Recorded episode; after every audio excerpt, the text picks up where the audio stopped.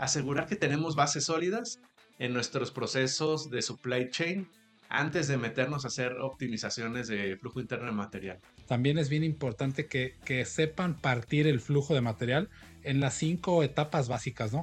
bloque número uno es el flujo que existe de recibo, de donde recibes el material, hacia el almacén de materia prima, ¿no? Es un pequeño flujo. Número dos es del almacén hacia producción. Ahí está tu primer loop, que son las rutas de surtido, es otro flujo distinto. Eh, número tres es la operación primaria, es decir, adentro de la celda, ahí tienes otro pequeño flujo de material. Número 4, ya que terminaste el producto y lo tienes ya como producto terminado, el flujo de ahí de la producción hacia el almacén de producto terminado. Y número 5, del almacén de producto terminado hacia el embarque.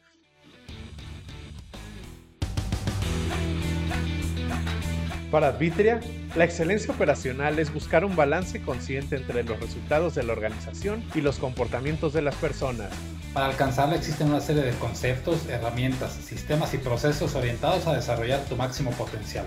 La Ruta a la Excelencia es un podcast que busca transmitir años de experiencia acumulados de profesionales que han dedicado su carrera a ayudar a cientos de empresas y sus líderes en la transformación hacia la excelencia. Yo soy Juan Carlos Ituarte. Y yo Alejandro Ponce. A través de temas relacionados al desarrollo de las personas, alineación estratégica y la mejora continua, te acompañaremos en tu transformación para alcanzar niveles insospechados. Tu ruta a la excelencia. ¡Comenzamos!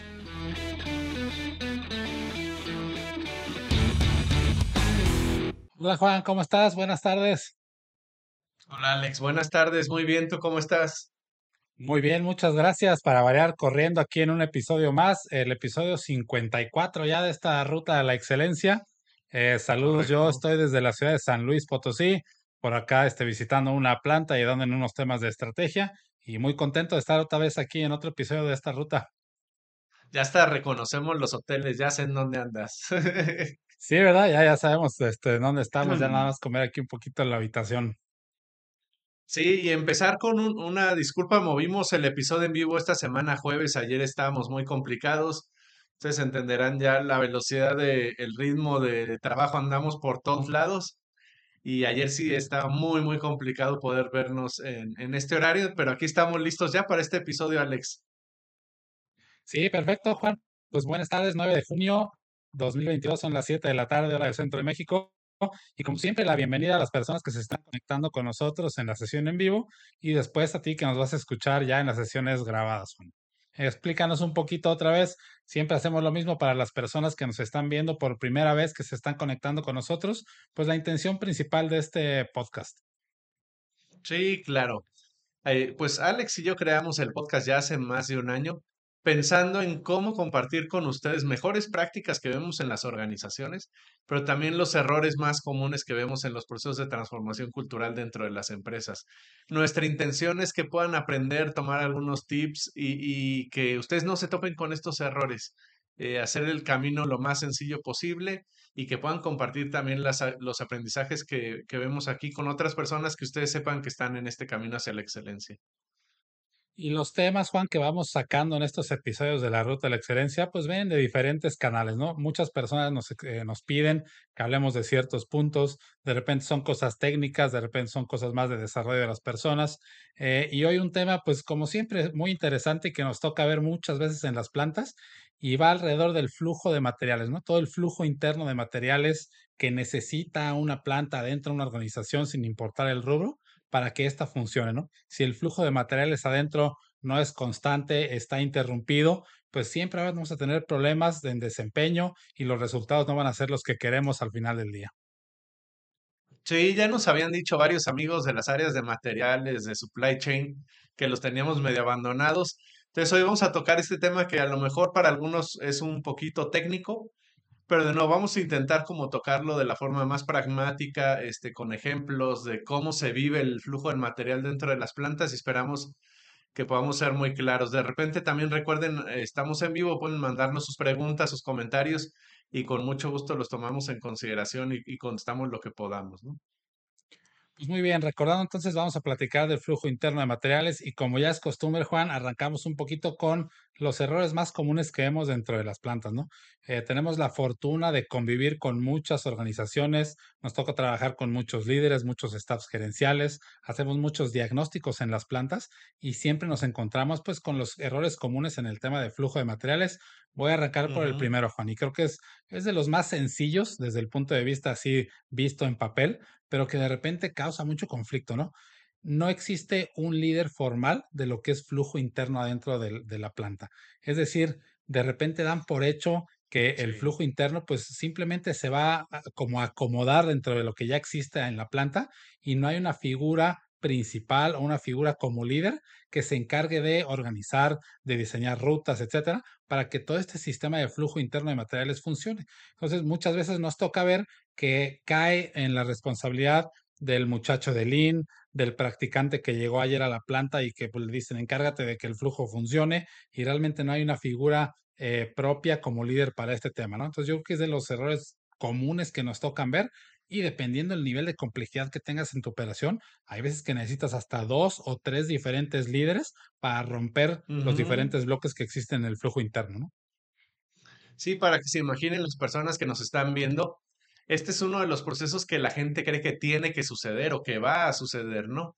Ese proceso de alimentar los materiales de la forma más ágil, eh, más optimizada, por decirlo de alguna forma, a tus procesos productivos, es algo que la gente dice, pues va a pasar, ¿no? Ya tengo el material en la planta, ni modo que no llegue a las líneas de producción, pero como dices tú, si no tienes un líder asignado, ahí hay un montón de lagunas en donde se puede caer en muchas ineficiencias. Entonces, es un error clásico y lo que vemos es como dices, no hay alguien asignado y de repente es, no, pues el almacén es el que está a cargo del, del, flujo de materiales o el planeador, los planeadores de producción, este, los líderes de producción y, desde ahí estamos como perdiendo la batalla, ¿no? Yo me voy a ir un poquito más atrás a un error como bien, bien sencillito y es no darle importancia al flujo de materiales en la eficiencia de una planta de manufactura de repente eh, las personas, sobre todo cuando empiezan a pues, aprender de Lean y los siete desperdicios, se enfocan mucho a la línea de producción, ¿no? A encontrar desperdicios en la línea de producción, cuando en realidad en el movimiento de los materiales hay un montón de oportunidades y un montón de eficiencias que podemos aprovechar, este, por desconocimiento, etcétera, no lo aprovechamos. Y el error clásico que vemos en las plantas de manufactura cuando esto sucede es no monitorean las pérdidas que genera eh, esa no disponibilidad del material. Entonces, cuando tú ves en las líneas de producción y que ya sus tableros hora por hora y están monitoreando el tiempo muerto, casi siempre la gente en su cabeza cree que el tiempo muerto es culpa de una máquina que se descompuso, ¿no? O de un dispositivo que no está funcionando. Y cuando te metes al detalle, en muchas operaciones, el tema es, y más ahora que la situación está bien complicada eh, con los materiales a nivel global, el tema es no podemos correr porque nos falta un material, ¿no? Tenemos ya todo el material en la línea, entonces la línea parece como que ya está lista para correr, pero nos falta uno y entonces estamos parados por material. Y, a los propios supervisores les cuesta mucho trabajo aceptar que, ese es el caso, ¿no? Y prefieren echarle la culpa a mantenimiento, como que ya estamos acostumbrados a que mantenimiento es un culpable común, en lugar de voltear a ver qué está pasando con los materiales. Déjame tomar este comentario porque pasa mucho, ¿no? Y tal vez voy a brincar a otro tema, pero va totalmente de la mano, que es el pobre análisis del tiempo muerto, ¿no? Pareciera a veces en las plantas que el tiempo muerto sirve para discutir a ver a, ver a quién se lo cargamos y que no me lo pongan a mí, ¿no? O sea, tú escuchas allá a los supervisores y la pelea constante y número uno es pues que a mí no me carguen el tiempo muerto, ¿no? Ah, no importa quién se lo carguen, al final está dentro de las cuatro paredes de la planta, pero es importante hacer un análisis adecuado para entender de, dónde viene el tiempo muerto y si es por falta de materiales, pues irte, como decimos, al, al siguiente doble clic, ¿no? Si ya fue por falta de materiales, entender por qué fue, porque no está en el almacén, porque no lo han descargado de recibo, porque no está cargado en el inventario, porque no está liberado por calidad, etcétera. Pero es bien importante que puedes hacer un análisis adecuado del tiempo muerto en el rubro de materiales, ¿no? ¿A quién se lo vas a cargar? No me importa, no me importa quién se lo cargues, pero hay que analizarlo bien porque de ahí van a venir todas las acciones de contención. Y entonces, ya que lo tienes bien analizado, ahora sí puedes empezar a separar por segmentos dentro del flujo de material. Y como lo estoy diciendo, entender si el problema viene desde la parte de recibo o está en las rutas de surtimiento. En fin, ya que lo empiezas a partir por pedacitos, puedes entender de dónde viene ese tiempo muerto y empezar a atacarlo de manera mucho más eh, eficiente, ¿no? Entonces, otra vez, no, no cometan ese gran error de querer defenderse del tiempo muerto. Más bien vamos a entenderlo y vamos a desglosarlo para ver en dónde vamos a atacarlo si es que viene de la parte de materiales. Y, Juan, déjame también, eh, me, ah, sigo, me sigo con un punto que también e, es, es bien interesante verlo, ¿no? De repente eh, les pinto aquí una situación en la planta, te acercas al almacén y ves de repente un muchacho llegar por material, ¿no? Y llega al almacén el muchacho y dice, oye, necesito dos cajas de tornillos azules, tres resortes rojos y cuatro plásticos. Y le preguntas, oye, ¿tú de qué área perteneces? Ah, no, es que yo soy el operador de la línea. Y luego, ¿qué haces aquí? ¿Qué haces pidiendo material en el almacén?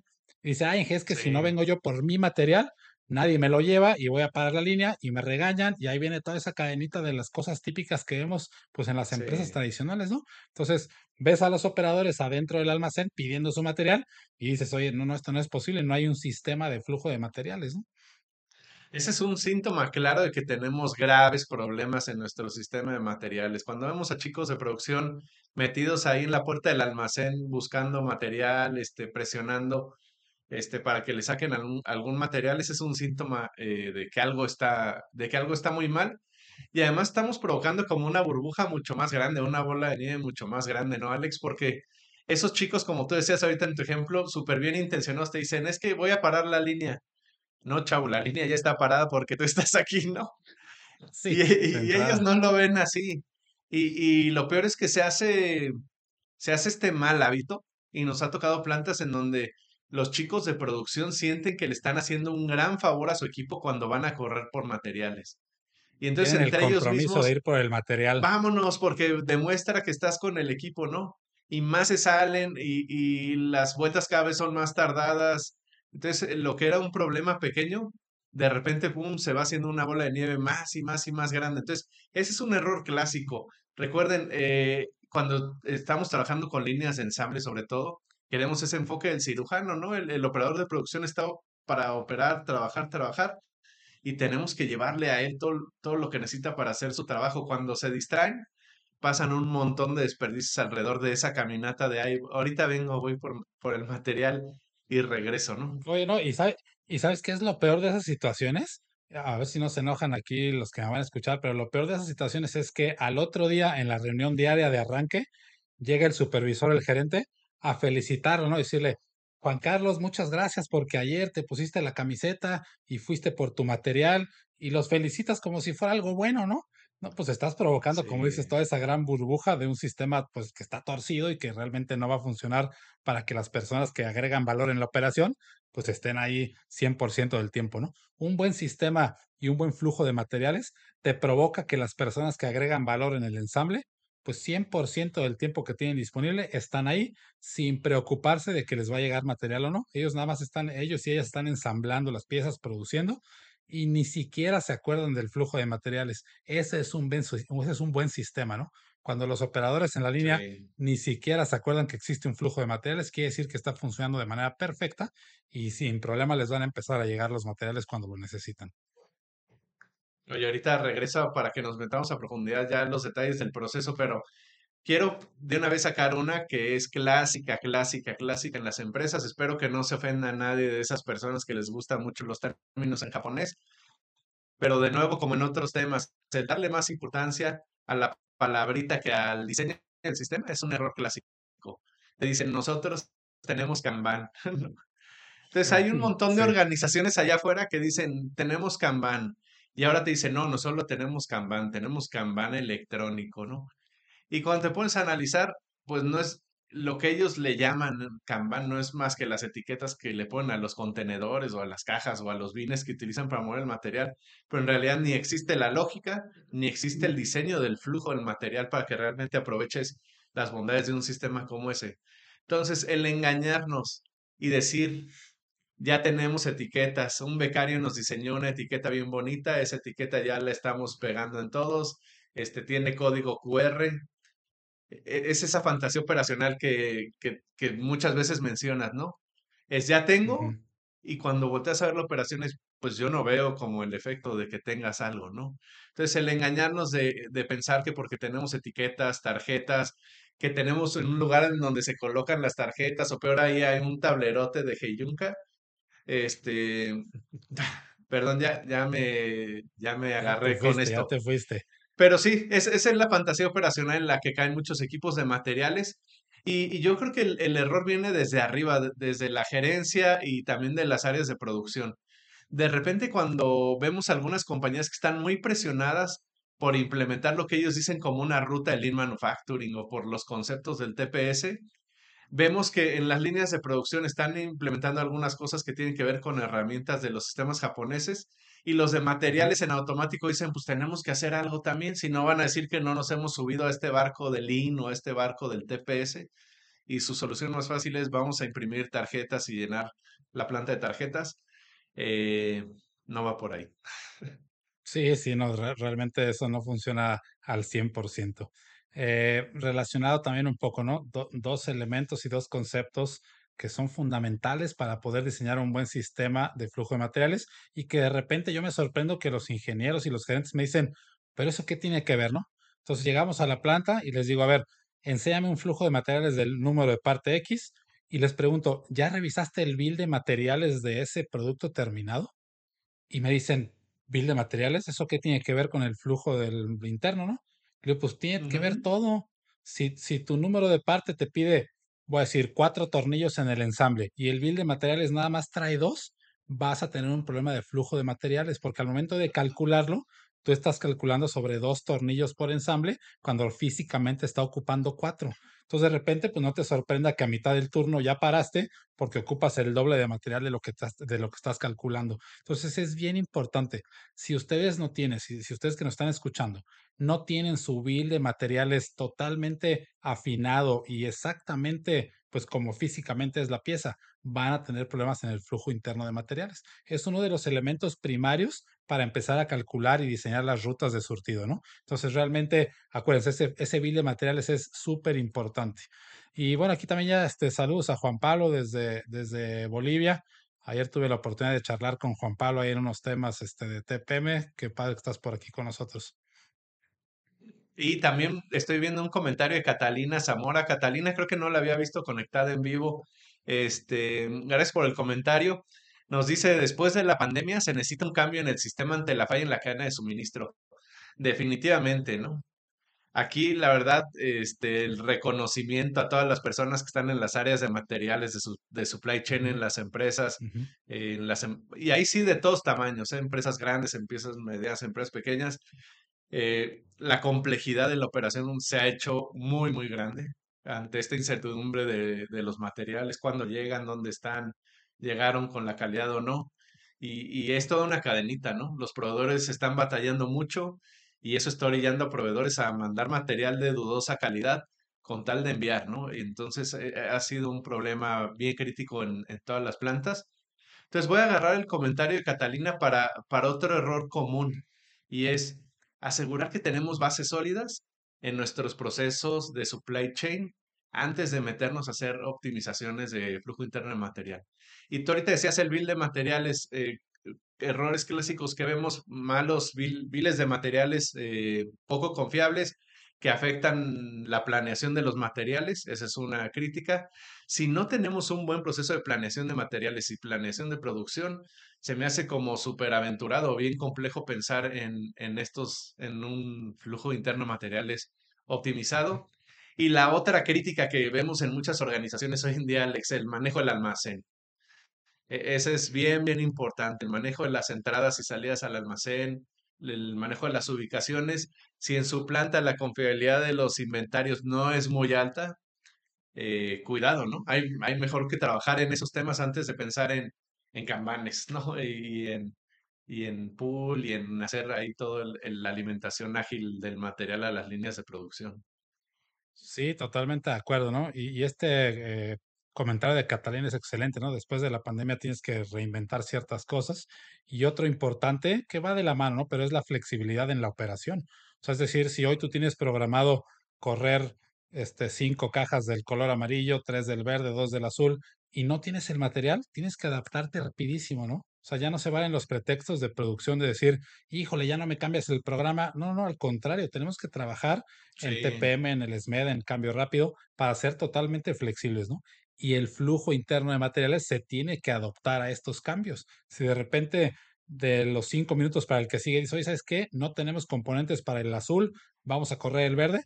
Listo, en dos minutos toda la cadenita se cambia y se adapta sin que nadie se esté quejando, ¿no? Eso es bien importante. Yo creo que Catalina le pegó aquí a un punto interesante. Y déjame mencionar otro elemento, ah, igual más o menos parecido al bill de materiales, ¿no? Que de repente se nos escapa, el estándar pack de los componentes. O sea, tienes que entender Uy, sí. de tu producto, de tu producto terminado, cómo te va a llegar cada componente de los proveedores. De repente ahí vienen necesidades de que te llega el proveedor en caja de cartón y alguien tiene que reempacar a plástico. Bueno, ese es otro tema que también se da dentro de las plantas, ¿no? Pero tienes que entender cómo te va a llegar cada una de las cajas y cada uno de los componentes. Nos ha tocado ver muchas veces que arrancan líneas de producción y físicamente no cabe ni siquiera una caja de cada componente en las líneas, ¿no? Dices, oye, me llega una caja así grandotota con 50 mil tornillos y solo ocupo mil al día. Oye, pues es que no lo planeaste, no entendiste cómo llega el estándar pack de cada uno de tus componentes para adaptar la línea, para adaptar las rutas de, de surtimiento, etcétera. Entonces, es otro punto bien importante que de repente se nos va, ¿no? Entonces, cuando chequen su bill de materiales, pues agreguen otra columna ahí pequeñita que diga estándar pack y chequen las dimensiones de las cajas, Sí. si viene en cartón, si viene en plástico, si se abre por arriba, si se abre de lado, cuántas piezas trae adentro, cuántas usas por hora. Entonces, eso te lleva también a tener un entendimiento de cada número de parte, ¿no? Y ahorita hablaremos del famoso Plan for Every Part, que es una de las grandes recomendaciones, pero ese, ese es otro punto importante que luego se nos escapa. Entender el estándar pack de cada uno de los componentes para hacer una buena planeación del flujo interno adentro, ¿no? Sí, oye, qué buen punto, Alex. Y ahorita estaba pensando un error que estamos viendo en muchas organizaciones en diferentes países de Latinoamérica. De repente las plantas que están instaladas en Latinoamérica vienen de corporativos principalmente americanos, algunos europeos, etcétera. Entonces, un error clásico que ya no lo puedes aguantar, las plantas ya no lo aguantan, es el decir, supply chain reporta directamente al corporativo y las compras, el desarrollo de proveedores eh, se hacen desde el corporativo, ¿no? Entonces, cuando se topan con situaciones como la que acabas de describir, oye, me llega de proveedor así con un millón de tornillos, les dices, tenemos que hacer algo al respecto. Esas empresas que te contestan, no es que sourcing está allá en Estados Unidos, están dándose de topes todos los días, ¿no? E- Están tronando con inventarios altísimos porque no te puedes dar ese lujo. O sea, la situación está muy, muy compleja, muy, muy complicada, como para decir, es que tengo que esperar a que ellos hagan algo desde allá. Eh, no nos podemos confiar, no podemos ponernos pretextos, como decías tú, la situación está súper cambiante. Y ahorita que decías del Standard Pack, ese es uno también de los errores más comunes, ¿no, Alex? Que vemos, este, como que no le dan suficiente importancia al diseño de ese empaque estándar. En algunas plantas, yo les diría hasta vale la pena tener un ingeniero de empaque, ¿no? Que esté haciendo proyectos y proyectos de cómo optimizar los empaques para llevarlos a las líneas. Hay de nuevo muchas condiciones a, a tomar en consideración. Entonces vale la pena tenerlo y no perder de vista ese. Si no consideras eso, de nuevo, estás como engañándote y haciendo más compleja la operación de lo que, de lo que ya es, ¿no? Y que dijiste, haciendo compleja la operación, otro error que vemos es como una curva, ¿no? O sea, hay un número que es adecuado y de repente se te empieza a hacer inadministrable y es el número de transacciones, que eso equivale al número de localidades en sistema que tienes adentro de la planta, ¿no? Sí, Es decir, llega el material al recibo y lo escanean, esa es la primera localidad y se llama recibo. Y luego le pasas al almacén, hay otro segundo escaneo y ahora ya está en la localidad del almacén. Luego le pasas a producción, tercer escaneo y estoy diciendo escaneo, pero muchas veces es a mano, ¿no? Apuntan a mano el número de parte, la cantidad y la planta se llena de hojas y de hojas. Entonces ya llevas tres localidades. Luego de producción se va para el backflush y de producto terminado. Y así te vas caminando y te encuentras Te plantas que faltó el famoso supermercado, Alex, ¿eh? sistema, ¿no? Ah, y falta el supermercado y todo esto. Entonces te encuentras Sí, ocho localidades en toda la cadenita No, hombre, entre más localidades tengas es mucho más complejo administrar el inventario y el flujo de materiales. O sea, me ha tocado ver plantas muy grandes de muchas ventas, de muchos números de parte, que tienen dos o tres localidades, tanto en sistema como físico, ¿no? Eso te conlleva a menos escaneos, a menos transacciones y es mucho más sencilla la administración. Entonces es un punto importante. De repente cuestionen en sus plantas, pregúntenle al gerente de control de producción cuántas localidades tenemos en sistema. Si el gerente de control de producción te dice no sé, ahí tenemos un problema muy, muy grave, ¿no? Que es otro, ese es otro episodio completo, pero entonces tenemos que entender cuántas localidades tenemos en el sistema para ver el número de transacciones que hay. Sí, y en ese entendimiento de las transacciones que, que tienes en tu proceso, también que la gente comprenda que de repente el nombre de la transacción no significa de quién es, o sea, sí, pero de quién es responsabilidad el material, ¿no? Nos toca de repente plantas en donde dicen, hago la transacción aquí a la salida del almacén, es producción, y como decíamos hace rato, se desentiende, ¿no?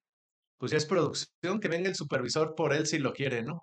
Yo ya, yo ya lo saqué de mi, yo ya lo saqué de mi almacén, este, ya no lo toco porque si lo toco me van a decir que dónde quedó, que es mi culpa si se pierde, etcétera. Entonces, ser bien cuidadoso en eso, en el diseño del proceso y de nuevo, ser bien autocríticos. eh, antes de, de hacer, miren, en operaciones grandes nos tocan muchas implementaciones del trenecito de, entrega de material, por ejemplo, ¿no? Antes de hacer esa parte del proyecto, asegurar que esta parte, eh, como las bambalinas del proceso, está sano. Porque si no está sano, solamente le metemos más, eh, más estrés a un proceso que ya no es bueno de por sí. Y para tener un proceso sano, necesitamos una coordinación entre áreas, un entendimiento de dónde, hasta dónde está mi responsabilidad, hasta dónde está la una, la del otro, dónde están esas áreas grises en donde a lo mejor no estamos muy seguros de, de a quién le toca, cómo le toca, en dónde se tienen que hacer las cosas y, y limpiar eso antes de, de hacer como más cosas dentro de la, de la organización. Y tocaste un punto también fundamental en cualquier sistema, ¿no? O sea, tiene que tener un cierto nivel de madurez para que puedas arrancar algo. Que me ha tocado gerentes de planta que me dicen, yo quiero que el próximo mes ya exista un trenecito que esté dando vueltas repartiendo material. Digo, ya espérame, ni siquiera entiendes el control de inventarios, no tenemos un buen sistema del bill de material, etcétera. ¿Por qué quieres un carrito? Dice, no, es que así se ve más padre, ¿no? Se ve más padre que esté un carrito dando vueltas, este, dando material. Digo, no, eso como que me suena a que va a venir la visita de un corporativo y quieres presumir un poquito que hay, cam- que hay un flujo de materiales, pero no es por ahí. Tenemos que ir caminando poco a poco, ¿no? Ya me tocó un caso que querían meter robots tipo estos de Amazon que van y recogen el material y lo llevan solitos a las, a las veces. Ya me tocó esto y a fuerza lo querían hacer y ni siquiera servía el manual, ¿no? Entonces, no, no quieras correr si todavía no sabes Sí. gatear y todavía no sabes caminar. Eso es, eso es bien, bien, bien importante, ¿no? Y bueno, de, de la mano, yo creo que también es bien importante que, que sepan partir el flujo de material en las cinco etapas básicas, ¿no? O sea, hay, hay cinco, déjame decirle, como bloques dentro del flujo interno de material y los quiero mencionar así muy rápido, sin entrar a tanto detalle, pero es uno de los tips importantes, ¿no? Es un tip bien importante, que sepan romper en esos cinco grandes bloques. Bloque número uno es el flujo que existe de recibo, de donde recibes el material, hacia el almacén de materia prima, ¿no? Es un pequeño flujo. Número dos es del almacén hacia producción. Ahí está tu primer loop, que son las rutas de surtido, es otro flujo distinto. Eh, número tres es la operación primaria, es decir, adentro de la celda, ahí tienes otro pequeño flujo de material. Número cuatro, ya que terminaste el producto y lo tienes ya como producto terminado, el flujo de ahí de la producción hacia el almacén de producto terminado. Y número cinco, del almacén de producto terminado hacia el embarque. Es decir, cuando tú ves todo ese gran flujo de materiales y lo partes en esos cinco pedacitos, puedes tener un mayor entendimiento porque cada uno de esos cinco necesita herramientas diferentes, ¿no? No son las mismas herramientas para mandar la materia prima que para recoger producto terminado, ¿no? O sea, nos ha tocado plantas que utilizan componentes relativamente pequeños, pero el producto terminado es una cosota gigante de una tonelada, ¿no? Entonces tenés que tener herramientas distintas. Si no sabes verlo en esos pequeños pedacitos, te vas a meter en un problema ahí en el flujo de materiales, ¿no? Alex, aquí está una pregunta de Edwin Monge. Saludos, Edwin. Eh, dice, Edwin, qué no gusto queda verte, claro saludos. No me queda claro lo del ingeniero de empaque, qué funciones podría tener. Aquí hay que en un momento bien importante del flujo de los materiales, es la presentación de las partes a la, a la línea de producción. Entonces, voy a decir algo que vemos regularmente. No estamos hablando de nuevo de nadie en particular, porque luego nos dicen ahí los clientes, oye, dijiste de mí. No, es, es algo que vemos en muchas plantas que visitamos y a lo mejor no estamos trabajando con ellos. Es si en su planta los materiales que tienen el almacén simplemente le arrancan la tapa a la caja de cartón y así se van a las líneas y estás metiendo 100 cuando necesitas 20, estás metiendo 100 mil cuando necesitas 1000, ahí necesitas trabajar en tu, en tu empaque estándar. Y ahí es donde te puede ser muy útil un ingeniero de empaque para poder optimizar esa presentación de las partes a la línea de, de producciones. ¿Cuántas necesito realmente? Cada cuánto las necesito en la línea y exactamente en dónde se van a utilizar y entonces diseñar la mejor forma de llevar las partes a la, a la línea y de presentarlas al operador. Y ahí consideraciones adicionales es qué tengo que hacer después con los bines, con las cajas, con los empaques ya que se consumió el material y regresan ya sea al almacén, a un supermercado, etcétera. De repente nos toca ver, eh, me acuerdo un, un ejemplo en donde eran cajas muy grandes y veías a los operadores no solo yendo por su material, regresando contenedores vacíos, regresando cajas vacías y decían es que pues, e, estorban mucho, ¿no? Y, y me, me, va a provocar un paro y de nuevo la reflexión es ya estás parado, chavo, porque pues ya te estás yendo con el material, ya te estás yendo con la caja Sí. y ahí está peor. Porque ni siquiera saben a dónde llevarla, ¿no? Nos tocaba uno, me acuerdo que tenían contenedores de, de basura y decían, pues me estoy llevando las cajas, ¿a dónde? A un contenedor. ¿Y dónde está el contenedor? Pues ahorita lo encontramos, ¿no? Entonces, eh, sí, la presentación de partes eh, es bien importante y de nuevo retomando el punto que decía Alex, el diseño del Standard Pack es algo que nos va a ayudar a obtener muchos beneficios en las líneas. Y mencionaste el tercer flujo que también casi siempre se nos olvida considerar, ¿no? Y me ha tocado ver cada barbaridad. Flujo número uno, el loop número uno es la materia prima. O sea, cómo, cómo llevas la materia prima de los almacenes hacia el área de producción. El flujo 2, que también es como muy obvio, es cómo recoges el producto terminado y lo llevas hacia el área de embarques. Pero hay un tercer flujo que luego se nos olvida y dice, oye, ¿quién se encarga de eso? ¿Cómo le vamos a hacer? Y se hace un desastre. Es el flujo del empaque vacío o cartón. O sea, todo lo que sale de empaque vacío, entonces tú, tú lle- te llega una caja de tornillos, la utilizas y ya cuando está la caja vacía, quién se la lleva, en dónde la pongo, en dónde se acomoda, y de repente empieza a ver que se hace un desastre de cajas vacías, ¿no? Lo mismo con el cartón, o sea, muchas empresas y plantas de repente tienen que poner de emergencia un circuito para recoger cartón, ¿no? Todo lo que va saliendo de, de la línea de Sí. producción, ¿quién se lo va a llevar? No, pues quién sabe, pero mientras ponlo por ahí porque si no paramos la línea, ¿no? Entonces, que no se nos olvide ese tercer flujo que, que normalmente está abandonado y es el fantasma ahí del flujo interno, ¿no? el empaque vacío y los cartones que salen de producción. Y, y como decimos, ¿no? Edwin, to- toda esa parte y toda esa lógica, pues para eso tienes ingenieros de empaque, para que estén diseñando todo lo que va a pasar alrededor del flujo de material con el empaque. Oye, Alex, para variar, el tiempo está volando. Este, se me hace que este tema da para dar, hacer unos episodios como enfocándonos a una de esas etapas más adelante. Pero bueno, Yo quiero tocar un tema que también es un error bien, bien común que vemos en las plantas y es cómo está nuestro proceso del retorno de los materiales al almacén, los, almacén, los, al- los materiales que no se consumen en la corrida de producción. ¿Qué pasa con ellos? ¿A, a dónde van? ¿Quién es el responsable de llevarlos? ¿Qué transacciones tienen que ocurrir? Este, hijo, eso es bien común y de nuevo en plantas de todos los sectores, de todos los tamaños, materiales perdidos por todos lados, materiales acumulados en donde no tendrían que estar. Y es porque el supervisor te dice, es que a mí me prohibieron que lo regresara al almacén. El almacén ya está lleno porque ahorita tenemos muchos problemas de proveedores. Entonces me dijeron que lo guardara por acá, ¿no? no, y aparte el, el, el almacén le dice a producción, no, ya lo sacaste del almacén, si no lo vas a usar, te friegas, ya lo sacaste del almacén, yo, yo ya no lo puedo aceptar de regreso, ¿no? A sí. ver, entiendan que estamos en el mismo barco. Y si hay un producto de materia prima que está en producción que ya no se va a utilizar, no tiene por qué estar en producción. Tiene que haber un mecanismo de retorno, tiene que haber un mecanismo para que la gente entienda qué hacer con ese material, ¿no? Entonces sí, nos toca, te interrumpí un poquito, Juan, pero nos toca ver muchas veces eso, ¿no?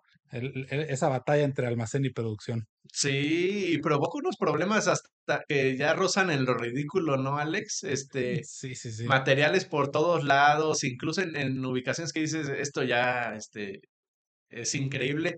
y todavía te dicen, es que me va a afectar mi calificación de 5 S.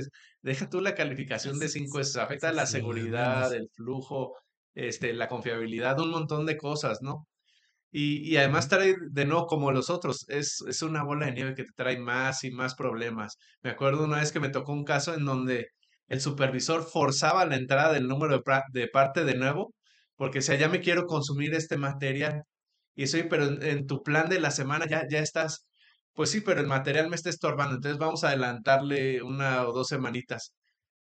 De nuevo, un, un simple detalle de, de, mala coordinación entre áreas provoca un montón de problemas y un montón de malas decisiones por la gente de producción. Entonces hay que evitar, o más bien asegurar, como les decía hace rato, que mi proceso esté bien limpio. Si mi proceso no está limpio, ahí, vale la pena trabajar. ¿Para qué nos complicamos en otras cosas? Y de nuevo voy a retomar, ya que se nos está acabando el tiempo, una de mis conclusiones más importantes en este tema es, no se dejen llevar por las modas.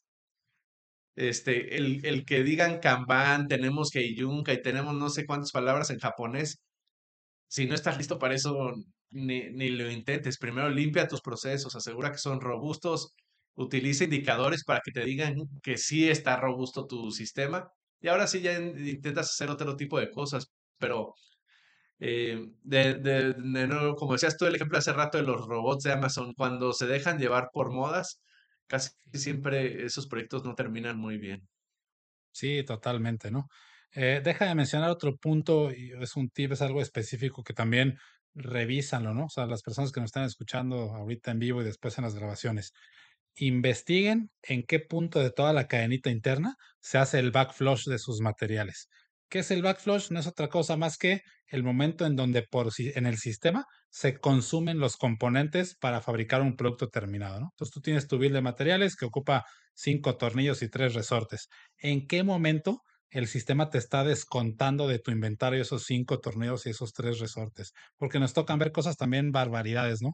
Ya me ha tocado ver que nos dicen, no, es que el backflush se hace hasta que la caja del producto terminado se escanea para que se suba al camión. Le digo, oye, pero esta caja la, la, fabricaste hace, hace cuatro semanas, o sea, no has hecho el backflush desde hace cuatro semanas.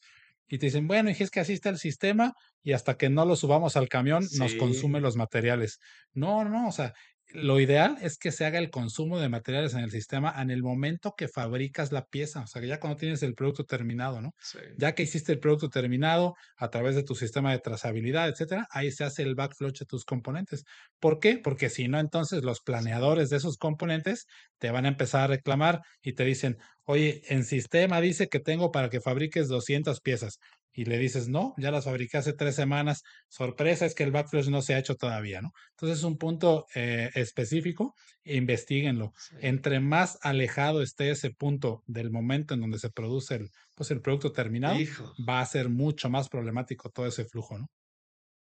Sí. Oye, creo que algunas personas que están conectadas hoy son del área de materiales de verdad los entendemos, entendemos cómo sufren, son los dolores de cabeza que tienen las operaciones, pero muy buena recomendación esa última, Alex, ¿no? El, el identificar exactamente dónde debería ocurrir por diseño y dónde está ocurriendo ya en la realidad. Eh, síntomas clásicos, y yo había dicho que ya era mi última la pasada, pero esta ya es la última, ¿no? Síntoma clásico, si ves que en tu línea de ensamble al final la chica tiene el rollote ahí de etiquetas de producto terminado y dice, para ahorrarme tiempo ya, ya le di, pa, pa, ya las escaneé todas. Hijo, eso, y, y, de nuevo lo hacen con la mejor intención, ¿no? Pero pues, generan problemas bien, bien importantes. Entonces, muy buen punto, Alex. Ya, ya, no, ya, sacaste, estamos sobre la hora. ese otro, ¿no? Ya sacaste ese otro. Tener etiquetas preimpresas de los productos terminados es darte un balazo en el pie. Porque imprimiste 60 amarillas y resulta que solo fabricaste 40 y vienen 20 azules.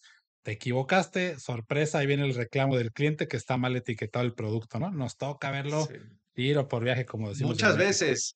Y, es que de repente cuando lo estamos platicando así, algunos dicen, ay, nada, eso ya están exagerando.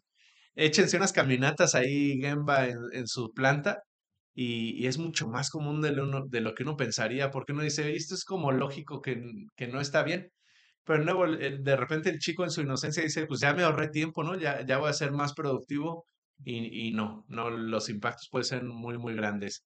Este, Alex, el último punto antes de irnos de este episodio de flujo de materiales. Sí, claro que sí. Yo, yo los dejo con un par ahí de reflexiones, ¿no? Número uno, eh, recuerden partir el flujo de materiales en los cinco bloques básicos, ¿no? En los cinco bloques básicos que ya se los mencioné. Si se les olvidó un poquito, ahí le regresan en Spotify en la parte grabada y van a escuchar cuáles son esos cinco grandes pequeños bloques dentro del flujo de materiales, ¿no? Analícenlo parte por parte, porque de esa manera van a entender qué son las necesidades de cada uno.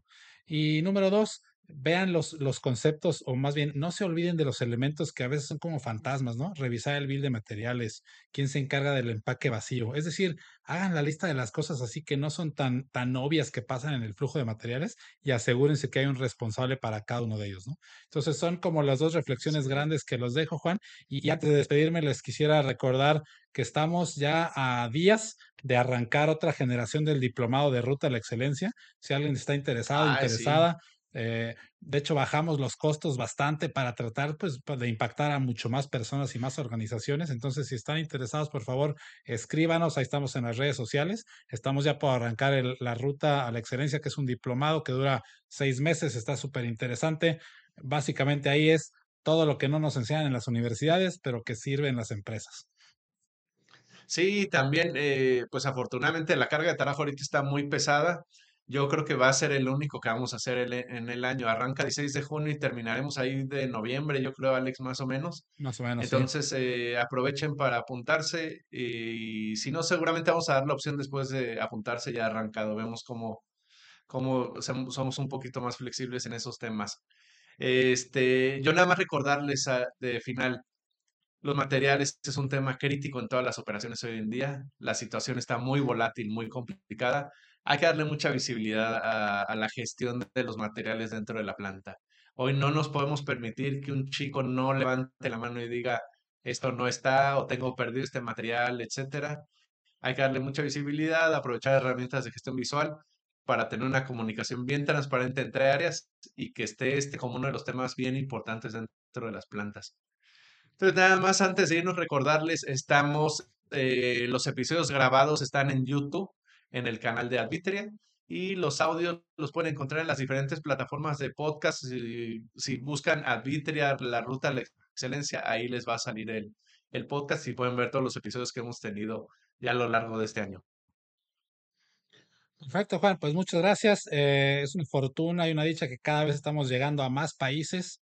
Nos ha sorprendido la lista de países que nos están escuchando en las sesiones ya grabadas y en vivo. Y pues para eso lo hacemos, ¿no? Para compartir mejores prácticas y tratar de, que, de evitar de que caigan en los errores tradicionales. Pues muchas gracias. Los esperamos por aquí la siguiente semana en otro episodio de La Ruta de la Excelencia y que tengan todos muy buenas tardes y noches en algunos lugares. Chao. Gracias, buenas noches.